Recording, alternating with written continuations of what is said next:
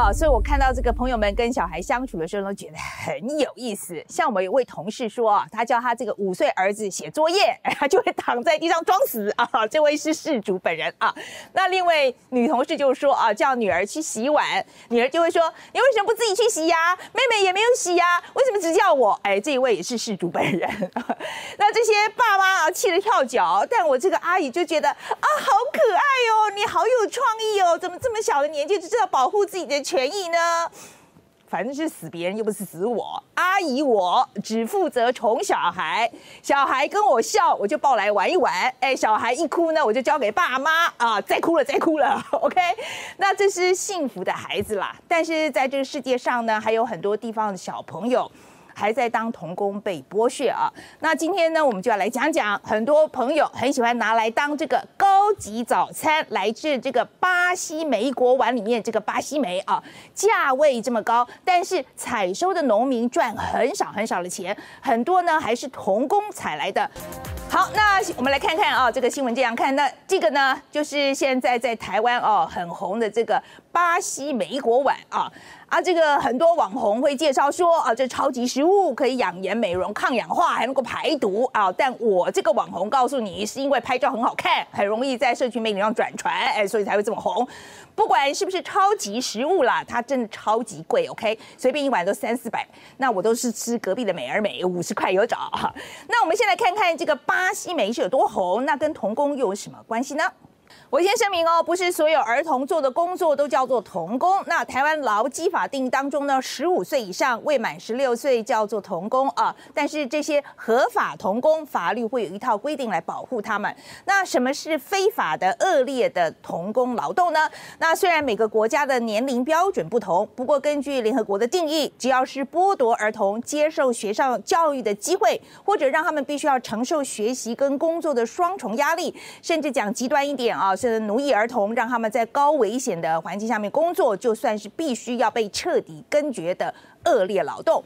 那这一次美国晚呢，是童工采收了这个报道啊，是美国的华盛顿邮报踢爆的。那他们实地就跑去巴西采访，做了一个专题报道。那这些。采果家族是整个莓果碗供应链当中呢最基层，也是最不受监管的自由工作者。对于许多家庭来说，这是赚钱的唯一途径。但是他们冒着生命危险摘下来的莓果，最后却是以非常微薄的价格卖给中盘商。中盘商再卖给大盘商，钱都被中间的商人赚走了。那造成这个问题的原因有几个啊？其中一个大问题就是莓果本人的这个生物时钟。这个巴西莓啊，非常的脆脆弱，只要一被采下来，几乎是立即变质。那在理想的情况之下呢，采收、运输、加工，再加上冷冻，这整套流程必须要在短短两天内就要完成，这就导致采果人没有谈判权。如果是一些放不烂的商品，往往可以跟收购的人讨价还价。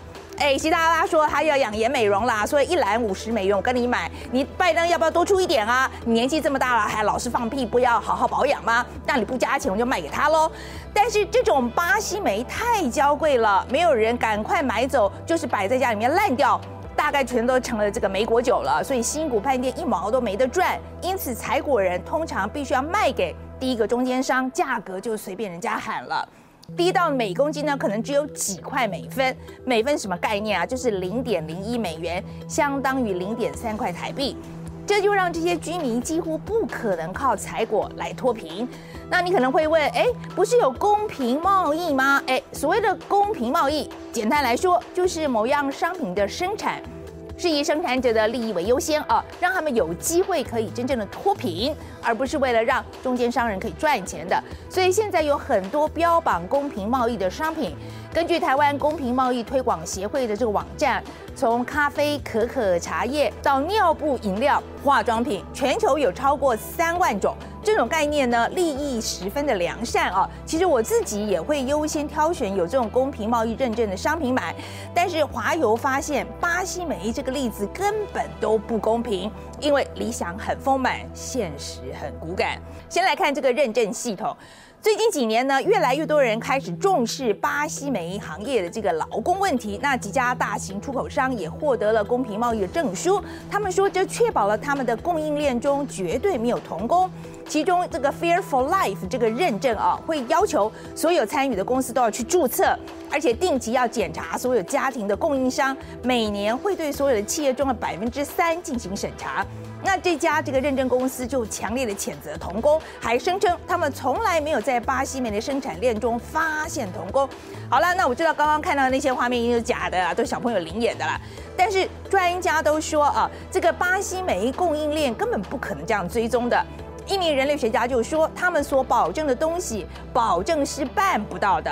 这位学者在二零一九年就写了一篇有关于巴西煤童工问题的论文。他说，整个供应网遍布一大片区域，数以万计的家庭，你是要怎么查？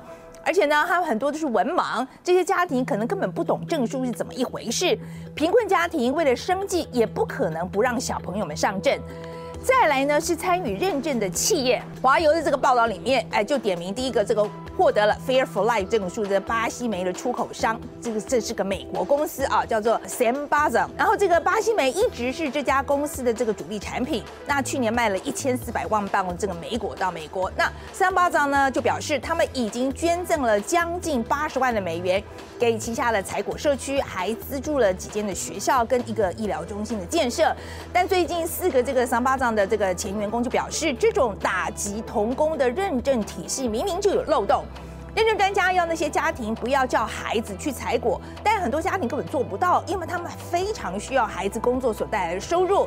很多采果人会说：“你不让我的孩子跟我一起爬树，那你就帮我多加一点钱呐。”但是该公司一直都用公定价来收购巴西煤，也就是跟大家一样少了。那还有两名巴西的在地商人透露哦，这三巴藏呢还会在认证网以外来购买莓果，这就很可能会买到儿童采的莓果。他们就是说，帮三巴藏供货的这个船开过来收货的时候，完全没有问到工作条件或是童工的问题。